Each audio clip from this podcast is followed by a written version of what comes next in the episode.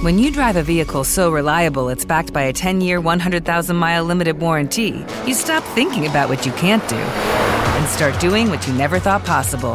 Visit your local Kia dealer today to see what you're capable of in a vehicle that inspires confidence around every corner. Kia, movement that inspires. Call 800 333 4KIA for details. Always drive safely. Limited inventory available. Warranties include 10 year 100,000 mile powertrain and 5 year 60,000 mile basic. Warranties are limited. See retailer for details. Muy buenos días, yo soy Mariana González, estás escuchando Psicología MAP. Te quiero compartir que el día de ayer tuvimos una gran entrevista con Juan José Rivera. Tanto él como yo hemos percibido a jóvenes impulsivos, explosivos, con una carga de enojo, se muestran irrespetuosos, rebeldes, y eso como papás nos duele tanto esas actitudes, esas conductas, y además de dolernos, nos preocupa mucho qué va a pasar con ellos. Se trata de las personas que más queremos en la vida. Te dejo aquí la entrevista, misma que por duración la haremos en dos partes. Comenzamos. Bienvenidos. Esto es Psicología MAP. Si eres mamá o papá de niños o jóvenes, este es tu espacio en el que buscaré acompañarte en el complejo camino de la paternidad.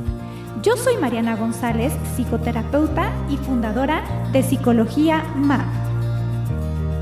Psicología MAP.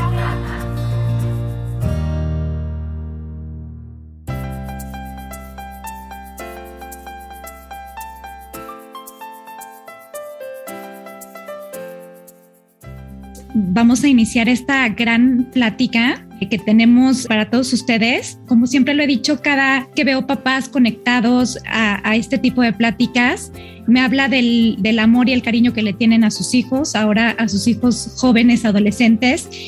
Y eso ya es un plus. Eso para mí ya es, eh, ya es un plus para ustedes y para sus hijos. Y hablando de los adolescentes, pues ya hemos platicado en ocasiones anteriores que es una etapa bien compleja, bien difícil de transición, que este, que bueno, ustedes ya lo están viviendo, por eso están aquí, nos consta. A veces los adolescentes se transforman en verdaderos hulks, que son eh, indominables, irrespetuosos, groseros. Y eso pues para muchos vendría siendo lo de menos, ¿no? Que sean groseros o que de repente se volteen con una mala cara. Lo demás es que muchas veces están muy cargados, muy enojados y puede eh, resultar que, que, este enojo pues, sea explosivo, que se manejen a través de los impulsos, de las agresiones, no solo para con los demás, también para con ellos mismos, a grados inimaginables que nos ha tocado a Juan José y a mí ver en el transcurso de esta experiencia con, los jóvenes. Y bueno, por esta razón eh, decidí hablar hoy de violencia, enojo y agresión en los adolescentes y para poder resolver todas sus dudas, tenemos ahora sí que a un invitadazazazo de psicología MAP. Tiene una gran experiencia y trayectoria conocedor de los adolescentes y jóvenes desde una perspectiva psicológica él es Juan José Rivera. Gracias, Juan José, por estar aquí. Le doy la más cordial bienvenida y les voy a platicar de él. Tiene un currículum eh, bastante extenso, pero creo que vale la pena que lo conozcan para que sepan quién les va a platicar de todo esto. Él es doctor en clínica psicoanalítica por parte del Centro Eleya actividades psicológicas AC. Es maestro en psicología clínica con especialidad en psicoterapia psicoanalítica por parte de la UNAM y licenciado en psicología por parte de la Universidad Autónoma Metropolitana. Ha laborado en el Departamento de Neurocirugía del Instituto Nacional de Pediatría. Es docente en el TEC de Monterrey Campus de Estado de México y Campus Querétaro. También es profesor del programa de la maestría y doctorado en psicología por parte de la UNAM, eh, coautor del libro Más allá del diván, psicoanálisis, investigación e interdisciplina. Ha realizado consultorías e, e impartido cursos de capacitación en numerosas empresas. Actualmente se desempeña como psicoterapeuta, psicoanalista de adolescentes y adultos, es instructor y coordinador académico de diplomados y certificaciones internacionales, consultor en recursos humanos para el TEC de Monterrey, profesor de la maestría en la Asociación Mexicana de Psicoterapia de Juego, donde nos conocimos hace algunos ayeres, y miembro de la eh, Sociedad Interamericana de Psicología. Pues bienvenido, Juan José. Gracias por hacernos un huequito en tu vida tan, tan ajetreada para poder acompañar a estos papás que están desesperados muchas veces, que ya no saben qué hacer con sus jóvenes adolescentes. Y para empezar, me gustaría preguntarte, ¿cuál es la diferencia entre el enojo, la agresión o la violencia? Buenas noches a todos. Antes que nada, Mariana, muchísimas gracias por la invitación. Y es un gusto estar con ustedes y poder compartir pues un poquito de la experiencia que, que tengo con los chicos adolescentes. Y bueno, más ahora que están en pandemia. Entonces, como Mariana comentaba, pues sí, trabajo con chicos adolescentes, trabajo también en colegio y pues estaba muy cerca con ellos, tanto en el, en el área de secundaria como de preparatoria. Entonces, bueno, pues, mande, ¿sí me escuchan bien? Sí, voy a pedir nada más que apaguen sus micrófonos. Tenía entendido que lo había hecho yo desde un principio, pero bueno, mm. aquí voy a estar pendiente. Sí. Y bueno, pues ya entrando en materia, sí hay como temas cerca de la, de la agresividad y cómo se va a manifestar esta. Entonces, una cosa es el enojo. El enojo casi siempre es un sentimiento, una emoción interna que uno puede sentir. Todos hemos sentido enojo, incluso parte del proceso del desarrollo es que de pronto tenemos momentos de enojo. Y si pensamos en la adolescencia, sí tiene picos de enojo como parte del mismo proceso adolescente. Entonces es normal que el chico adolescente se enoje. Pero hay grados, como en todo en la vida, hay grados. Ahora, la violencia ya es la expresión de ese enojo. Entonces, hay chicos que expresan su enojo de formas graduales, donde podemos llegar a la violencia. Ya es la expresión sobre un otro usualmente, sobre un compañerito, un amigo, un primo, sobre los mismos padres. Y la violencia tiene como un espectro amplio también de formas de expresión. Puede ser una violencia verbal, puede ser una violencia física y en la actualidad ya también tenemos la violencia a través de las redes sociales y los medios electrónicos. hay espacios incluso destinados a la violencia, a la expresión de la violencia, donde el chico puede expresar su violencia. También, y tenemos que mencionarlo, los videojuegos son un espacio donde se expresa la violencia. Y hay como muchas ideas de que si el chico juega videojuegos, se me va a volver más violento. Y no siempre es así. Hay chicos que juegan muchos juegos violentos y les sirve como una forma de canalizar o descargar su propia violencia. Entonces, no forzosamente hay varias investigaciones de doctorado en muy interesantes donde se ha buscado ver si la violencia de los videojuegos les replica la violencia, los hace más agresivos. Y no siempre es así. Lo peligroso de los videojuegos es que sí normalizan la violencia. Si vemos el Grande Fauto, la dinámica del Grande Auto, pues uno de los juegos que se supone que no se le debe vender a menores de edad, tanto en Estados Unidos como en México, es para mayores de edad. Y si uno va a Game Planet, no se lo venden al chico menor, pero si uno va a Sanborns, sí se lo venden. O sea, como que no tienen los mismos criterios en las diferentes tiendas. O el papá va y se lo compra y se lo entrega al chico. Entonces el chico juega Grande Fauto y el Grande Fauto, la dinámica del juego muy brevemente, es que el personaje que es uno, el que está jugando, es que es un mafioso que se dedica a matar gente. De pronto encuentra gente en la calle, la golpea, la cuchilla y eso le va dando puntos. Si uno golpea o mata policías, le da todavía más puntos. Si uno ataca ciertos espacios, le da más puntos. Entonces, el juego en sí es que uno es un, rufián, un delincuente. Y el valor que uno tiene dentro del juego es que uno puede ser más y más y más delincuente. Ahora les decía, no forzosamente eso va a generar violencia en los chicos. Para algunos es la canalización de su violencia. ¿Qué encontramos? Que los chicos que son muy violentos, tanto en México como en Estados Unidos como en otros países, también vienen de familias que son, digamos, violentas. O sea, hay violencia dentro de la familia, entonces eligen este tipo de videojuegos, también como muy metidos en ellos, y después la replican en las escuelas o en otros espacios, donde los casos máximos pues llegan armados y lastiman a otras personas o generan bullying pero para algunos otros chicos lo que se ha encontrado en estas investigaciones es que es un espacio para poder canalizar su propia violencia y que no la van a replicar en otros espacios. Entonces la violencia la vamos a pensar como la expresión de la agresividad, pero que la agresión la tenemos todos como parte de nuestra especie, pues sí, sí la tenemos todos, todos tenemos de pronto picos violentos, pero se supondría que uno la sabe canalizar, la sabe contener o saber reparar después de que uno hizo un acto, digamos, ya de expresión. El enojo es permanente, es parte de nuestra especie, pero la violencia sería la expresión de este enojo.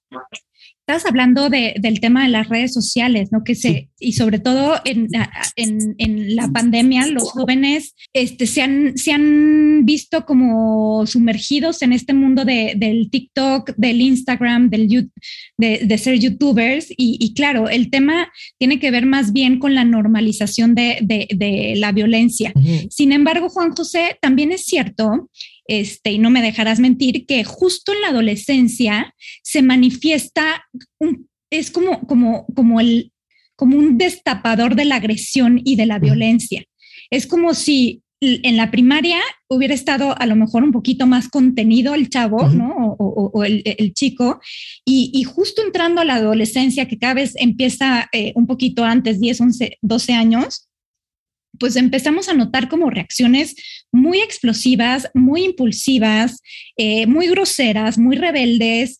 Y, me gustaría que nos explicaras qué es lo que hace desde el punto de vista psicológico que los mm. chavos pues sean más agresivos o, más violentos o, más impulsivos o, más explosivos. Bueno, aquí hay un punto importante que viene desde la psicología, pero sobre todo viene desde la biología y tiene que ver con un cambio en el cuerpo. Entran a la pubertad, o sea, la infancia termina con la entrada a la pubertad y después a la adolescencia. Y en la pubertad hay muchos cambios fisiológicos, muchos, muchos que tienen que ver con cuestiones hormonales y neuronales. Entonces, esos cambios en el sistema endocrinológico hacen que el chico tenga esta gran capacidad, bueno, más bien esta función impulsiva y más bien la capacidad de contención se va anulando porque la impulsividad se les viene encima, o sea, las hormonas no les permiten pensar, incluso hay cambios a nivel neurológico en la parte frontal del cerebro, donde un chiquito de 8, 7, 6 añitos puede tener la perspectiva de lo que va a pasar. Si yo rompo eso, se va a enojar mi mamá. Si yo hago tal eh, travesura, se va a enojar mi papá. Pero a la hora que pasan a la adolescencia, estos cambios biológicos hacen que pierdan esa capacidad para pensar. Si uno le dice al chico adolescente, ¿qué no te das cuenta de lo que estás haciendo? Y el chico puede decir, pues no. ¿Qué no te das cuenta de lo que va a pasar? Y él podría decir, pues no, porque no piensan en eso. Antes sí lo hacían, pero estos cambios biológicos van provocando que la capacidad prospectiva se pierda, la capacidad analítica se pierda. No es todo el tiempo, tiene oscilaciones. En otro momento, ese mismo chico sí puede pensar que va a pasar esta consecuencia, que va a pasar aquí otra consecuencia. Pero hay momentos en los cuales los perdemos. Y eso es como muy difícil de medir de un chico a otro. ¿Por qué? Porque los cambios fisiológicos son internos. Entonces, van moviéndose cada uno a su ritmo. De pronto lo vemos muy triste, de pronto lo vemos muy enojado, de pronto lo vemos eufórico, de pronto lo vemos tranquilo, de pronto lo vemos bien analítico y uno se queda sorprendido. Bueno, pues, ¿qué le pasó? No, está con una capacidad de analizar, de ver qué es lo que va a ocurrir, de, ir bien en la escuela y una semana después lo vemos perdido. ¿Qué fue lo que le pasó? Hubo esa serie de cambios dentro del cuerpo que van afectando la capacidad de pensamiento. Digamos que estamos muy conectados, totalmente conectados. Incluso hasta la alimentación puede generar estos cambios. Uno come chocolate, uno toma café, uno consume otro tipo de cosas, uno duerme mal y hay cambios en el estado emocional. Ahora estos chicos pues están todavía mucho más movilizados. podríamos pensar que lo normal es que tengan estos cambios, sí, lo normal es que sean impulsivos, sí, que sean tiránicos con los padres, pues sí, pero también lo normal como papá es que uno le ponga límites.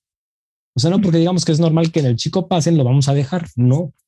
Lo normal es que el papá le ponga límites y le diga, no, no se puede, hay que hacer esto, lo vas a hacer de esta manera, tienes que ir bien en la escuela, te vas a acostar a tal hora, no puedes jugar todo el día Xbox, no puedes jugar todo el tiempo tal eh, juego que estás jugando, no puedes usar las redes sociales indiscriminadamente. Uno como papá tiene la obligación y también el derecho a ponerle límites.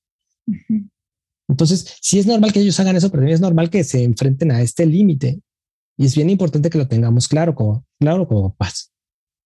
De hecho, eh, se habla de que a nivel neurológico la parte frontal todavía no está lo suficientemente madura este, en, este, en este proceso y esto eh, neurológicamente se va, se va desarrollando hasta los 21, 22 años, que es cuando termina la, adolescencia. Y la parte frontal está relacionada con toda la parte de impulsos y, explosiones, ¿no? Que, que, todavía como que no están, este, como que todavía no están autorreguladas, por, por decirlo de, de, alguna manera. Entonces, con esto lo, lo, que estoy entendiendo es que hasta cierto punto se puede decir que es normal, la palabra normal es subjetiva, pero se puede decir que es normal que un chico tenga como este tipo de enojos y, y que tenga este tipo de, de arranques como parte del proceso transitorio del, del, adolescente. De la adolescencia, exactamente. Y va a tener oscilaciones. Hay momentos en los cuales se ponen más complicados y hay momentos en los cuales están más tranquilos. Por ejemplo, un chico de primero de secundaria que ya está entrando a la adolescencia y está ahí metido, en general anda un poco más tranquilo, incluso está espantado, no siempre, pero un poco espantado de entrar a la secundaria. Pero un chico de segundo que ya ha entendido cómo funciona la secundaria y que no, le mm, tiene miedo a nada, pues, pues es mucho más impulsivo. Eso en segundo de secundaria casi siempre tenemos baja en las calificaciones, mala conducta, oposiciones así desafiantes. Son chicos que si andan mal o eh, cualquier profesor, como no tiene control de grupo muchas veces, dice, todos tienen hiperactividad. Y no, no forzosamente todos tienen TDA, ¿no? Sino más bien son chicos que están como muy movilizados por las cuestiones hormonales. Y también sociales, porque también con los pares, con los amigos, pues digamos que se van como motivando unos a otros para hacer ciertas cosas. Hello, it is Ryan, and I was on a flight the other day playing one of my favorite social spin slot games on chumbacasino.com. I looked over the person sitting next to me, and you know what they were doing? They were also playing Chumba Casino. Coincidence? I think not. Everybody's loving having fun with it. Chumba Casino is home to hundreds of casino style games that you can play for free anytime, anywhere, even at 30,000 feet. So sign up now at chumbacasino.com to claim your free welcome bonus. That's chumbacasino.com and live the Chumba life. No purchase necessary. DTW, void, were prohibited by law. See terms and conditions 18 plus. Oye, Juan José, ¿y tú crees o consideras que la pandemia ha sido un detonador más como para este tipo de cambios eh, emocionales en los chavos? O sea, ¿has notado en tu experiencia con los jóvenes que están más explosivos, más enojados, este, más impulsivos? Usualmente sí, sí ha habido cambios importantes porque los canales, digamos, normales de otras generaciones o de ellos mismos se cerraron. Lo mandábamos al fútbol, iba al karate, iba a hacer cierta actividad deportiva, iba a hacer cierta actividad de arte, iba a la misma escuela ya ahí descargaba. El hecho de ir a hacer deporte, estar con los compañeros, es una forma de descarga que le permitía cierta regulación. Pero el momento que lo tenemos encerrado, pues no tiene dónde hacer esas actividades. O sea, al no tenerlas, pues comienza de pronto a buscar cómo sacarlo. Y ese de cómo sacarlo, pues es en la casa. Entonces comienza a estar mucho más detonante en la casa.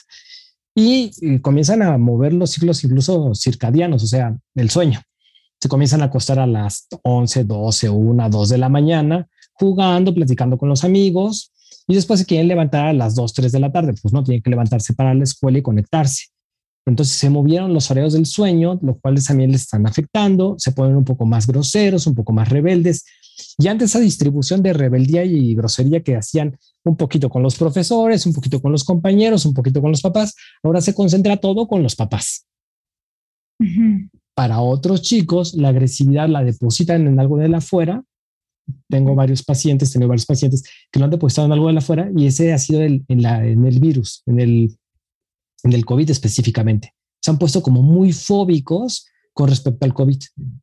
Entonces se ponen, pero mal, ¿no? Mal de que me voy a contagiar y comienzan con ciertas conductas muy restrictivas de que nadie salga de la casa, se echan muchísimo gel, y tratan de controlar a la familia, se ponen agresivos con la familia de no, mamá, no puedes salir porque te vas a contagiar y me voy a morir yo y toda la familia se va a morir por tu culpa, no puedes salir y comienzan a buscar en internet un chorro de información. Entonces ya se descubrió que la vacuna Pfizer no funciona. Ya descubrimos que no funciona, entonces todos vamos a morir. O hay que cambiar de vacuna. Y se ponen como muy mal, muy controladores sobre la familia. Y ahí toda la agresión también la están descargando bajo el argumento de estoy salvando a mi familia.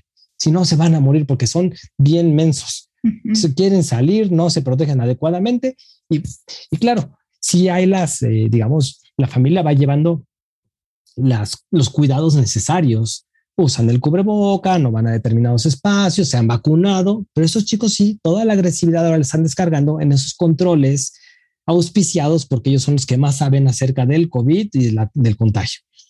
Entonces ha salido por varios lugares y del otro lado también hay otros chicos que se ponen en el otro extremo de que no existe el COVID, se salen, van a fiestas, no se cuidan y por ahí hay historias como muy tristes, ¿no? Porque eso también, eso sí se han contagiado de pronto y han llevado el COVID a la casa. Y de ahí pues han pasado cosas terribles, ¿no? Entonces se han ido, se han polarizado. ¿Qué le corresponde al papá? Otra vez poner límites. Ok. Por límites tanto para un lado como para otro. Pero sí, sí ha habido cambios en cuanto a las conductas a partir de esta restricción de poder salir. Sí, es que para el adolescente es indispensable como este salir de casa, ¿no? Esta, esta como rebeldía con los papás, estar más con los amigos, en, en, los conciertos, por ejemplo, les encantan y pues eso se ha restringido. Ahora ya lo están haciendo, ¿no? Pero se, se restringió por mucho tiempo. Entonces, me imagino que eso los, los colapsó, los volvió como una olla express y, y, y, también es cierto que, pues, ¿con quién explotas? Con, con, con la gente pues más cercana a ti, ¿no? O, con la gente que, con la que, le tienes más confianza, que vienen siendo o tus hermanos o, tus papás. Ahora, aquí hay algo muy, muy interesante porque estamos hablando del enojo como una transición biológica, física, que, tiene que, que, tiene que suceder. Pero, ¿qué pasa si hay algún papá o, alguna mamá que ahorita nos, nos está viendo y, y escuchando, si mi hijo, por lo contrario, no se enoja? No se enoja para nada, este, es, obediente, eh, le encanta estar en las reuniones familiares, eh, es como el adolescente perfecto a la vista de los demás papás. Mm. Bueno, es bien interesante porque el adolescente perfecto sería aquel que sí se pone rebelde, que se pone un poco loco, que está juguetón, que, pero también que se disculpa. O sea, parte de, esta rebeldía es que después puedan sentir, digamos, cierto grado de culpa cuando hacen cosas extremas y después de eso reparen. Tendríamos ahí como la adolescencia perfecta, como una adolescencia normal. Pero este chico que mencionas más bien sería un, un latente perfecto. que sería un latente? Es la etapa de la latencia, que sería entre los seis añitos y los nueve, diez, varía de pronto de cada uno en función de cuándo entraron a la pubertad que son chicos muy bien portados, muy tranquilitos, eh, excelentes calificaciones, son parte de la, eh, de la escolta muchas veces, son la maravilla para todos. Es el típico chico que conocimos en la secundaria, compañerito que de pronto levantaba la mano y decía, prof, ¿no va a revisar la tarea? Y todo el grupo, no le hicimos y este ya preguntó y pues todo el mundo lo odiaba porque el otro preguntaba si iba a hacer la tarea, ¿no? Porque él sí la había hecho. Es un chico que sí estaba como muy enfocado a la vida académica, no se juntaba con los relajientos, era como muy bien portado. Entonces se nos quedó un poco latente el resto de, digamos, toda la adolescencia. Ese chico, ¿qué pasa con su agresividad? Pues de pronto la va a canalizar en cuestiones académicas, en portarse muy bien, en, en a veces tener un grupito de amigos que son muy parecidos a él o sin amigos, y no va, no va a transitar por el proceso adolescente, que es este proceso que decimos que tiene sus picos, donde el muchacho de pronto se nos pone un poquito mal, explora cosas, se vuelve rebelde, porque hay que considerar algo bien importante. En la adolescencia hay tres duelos, o sea, hay tres cosas que les van a doler mucho. Mm. Uno va a ser el duelo por el cuerpo infantil. El cuerpo de niñito que era muy controlado eh, se va a perder. ¿Por qué se pierde? Porque crece. De pronto tenía un tamaño y ahora tiene otro tamaño. Entonces no sabe qué hacer con ese cuerpo. Aparte el cuerpo comienza a tener una serie de sensaciones internas que le comienzan a complicar mucho. Dice, chucha, pues yo no sentía nada de esto antes y ahora ya lo estoy sintiendo, que son los cambios hormonales, los cambios internos. Y además, el cuerpo como creció se ponen muy torpes, se comienzan a chocar contra todo, lo rompen. Y uno dice, uy, desde que creció se volvió bien menso. No, es que no está acostumbrado a este cuerpo grandote. Entonces es como comenzar adecuarse a ese cuerpo, pero implica un duelo por el cuerpo infantil y ahora tener este cuerpo, digamos, mucho más grande. Ese sería el primero. El segundo duelo es el de la identidad. Antes yo tenía una identidad infantil, era el chiquito, y ahora tengo que asumir una identidad, pero todavía no adulta, una identidad adolescente, pero ni es infantil ni es adulta. Entonces hay un cambio en la identidad, en los gustos. Quiero distanciarme de los papás un poco, hacer cosas diferentes, todo lo que le gusta a los papás, a mí ya no me gusta, más bien me gusta lo que yo encuentro en las redes sociales, en ciertos ideales, en amigos o en gente más grande, pero más grande de, digamos, dos, tres años. O sea, hay un cambio de la identidad, pero también implica un duelo de cuando será chiquito. Y el tercer duelo es el de las relaciones. ya no quiero tener nada que ver con las relaciones infantiles y ahora más bien me quiero juntar con mis amigos. mis amigos son mi nueva familia. Ellos sí me comprenden, ellos sí me escuchan, ellos sí saben cómo soy, ellos no me juzgan, no me dicen lo que debo de hacer o lo que no debo de hacer. Entonces me siento como muy contento con ellos. Por ahí a veces el amigo sí me dice ciertas cosas, pero se la cacho diferente a que fuera mi papá. Incluso los papás dicen, oye, yo se lo dije y me dijo que no, pero se lo dice su cuate y entonces ahora sí, ahí sí entiende y ahí sí escucha y ahí sí lo hace pero porque tiene una relación diferente en la, en, digamos, con respecto a los padres que con respecto a los amigos. Pero también eso implica un duelo, el duelo por la familia. Entonces hay tres duelos que son muy importantes que los meten en una crisis y esa crisis en muchos de ellos, si no es que en la mayoría, les provoca también enojo. Hay dolor y hay enojo por lo que está ocurriendo. Incluso y en los casos más extremos, muchos chicos sienten tanto dolor emocional que lo tienen que expresar. Digamos que hay expresiones de, de esta violencia. Una de esas expresiones ya no es, digamos, sobre el otro. Hablamos de la expresión de lastimar a otra persona, estarla molestando a través de las redes sociales, pero también puede haber expresión de la violencia sobre uno mismo.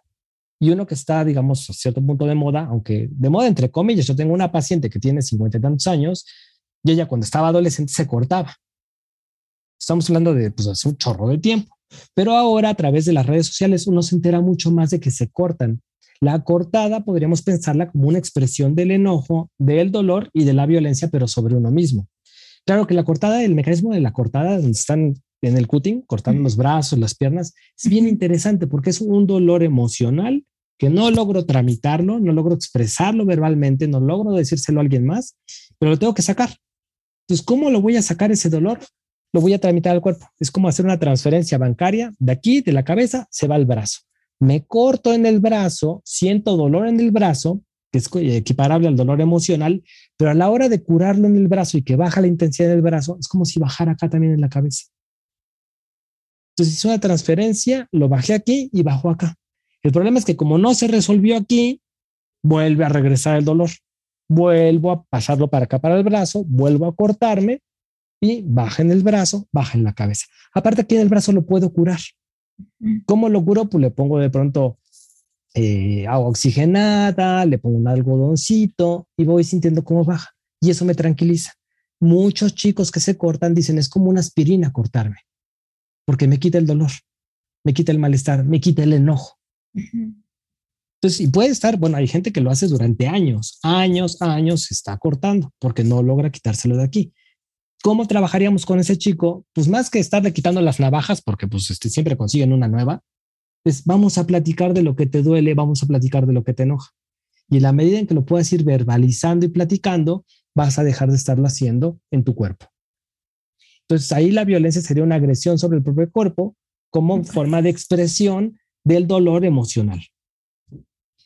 Ok, aquí lo que me viene a la cabeza es qué tanto es tantito, ¿no? Hablas primero como del adolescente latente, entendiéndolo como, como el adolescente perfecto, por así decirlo, que saca buenas calificaciones, que le va muy, muy bien este, académicamente y, digamos, cumple expectativas eh, por parte de los papás, pero también hablas como de estos duelos que implican dolor y estas, este dolor muchas veces no se puede manejar no se puede verbalizar, no se puede expresar, digamos, de forma asertiva, y entonces lo hacen a través de una agresión que puede ser autoagresión, a través del, de la autolesión, o puede ser una agresión hacia el exterior, ¿no? Que es cuando ya le pegan al hermano, le pegan a los papás. Bueno, este, he tenido la experiencia de adolescentes que literalmente se van a los golpes con, con, los papás,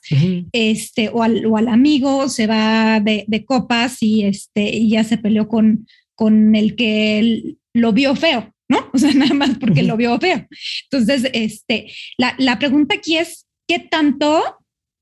Porque qué difícil distinguir hasta dónde eh, pues estamos hablando de una adolescencia como transitoria biológica, parte del desarrollo, y cuando ya es un riesgo y ya hay que pedir ayuda y, ya está fuera de control. Bien, eh, en los diferentes grados. Si el chico se corta, sí hay que pedir ayuda. les digo, quitarle la navaja no funciona porque siempre va a encontrar otra cosa con que cortarse, incluso con las mismas uñas se están lastimando, ¿no? Se tallan, se tallan, se tallan, se tallan, se tallan. Entonces, el mismo cuerpo puede servir como herramienta para lastimarse. Entonces, quitarle navajas, quitarle, pues, pues no ayuda mucho, ¿no? Más bien es, vamos a ver qué le está doliendo para poder trabajar con eso y que lo comience a poner en palabras. Pero es un proceso largo que a uno como papá le angustia muchísimo porque dice ya de una sesión y que se le quite. No, de pronto pueden ser cinco, diez, pueden ser seis meses. Yo tengo pacientes que a los seis meses dejaron de cortarse. Entonces sí requiere como mucha paciencia, y, pero pues uno está metido en un estrés y en un susto y qué tal que se le pasa la mano y yo no quiero ver que se corta y uno se angustia un chorro. Pero si es un proceso en el cual va regresando hacia la cabeza, este empuje de cortarse o de lastimarse, de la autolesión, y va pudiendo poner en palabras lo que le está doliendo y lo que le está enojando. Entonces sí es un proceso que a uno lo puede angustiar mucho. Pero ahí sí es un caso donde hay que atenderlos. O sea, la autoagresión es 100% pedir ayuda. Pedir ayuda. El adolescente latente. Eh, el otro extremo que no, que parece que no hace nada, también podría ser un caso. El problema es que ese no nos brinca. ¿Por qué no nos brinca? Pues porque saca muy buenas calificaciones, se porta súper bien, pero ¿dónde nos podría brincar? Porque eh, usualmente nos vienen amigos, no van a fiestas, están como muy replegados, se portan demasiado bien. Entonces también podríamos como pensar lo que es lo que está ocurriendo con él. Por ahí tiene también sus medios de canalizar la agresión y el proceso adolescente. Entonces nada más sería cosa de observar, eh, digamos en alguna sesión, alguna este, entrevistas, ver cómo el chico lo está canalizando. Si el chico lo canaliza bien, no habría tanto problema, pero si está demasiado como restringida su forma de expresión de lo que le está doliendo como adolescente, entonces estaríamos como queriendo buscar lo pueda expresar de otra manera. ¿Cómo te sientes al escuchar estas palabras? ¿Te han servido? Si es así, por favor déjame tus comentarios en Spotify, Apple Podcast. Recuerda que esta entrevista continuará el próximo jueves, no te la pierdas. Yo soy Mariana González y estuviste escuchando Psicología MAP.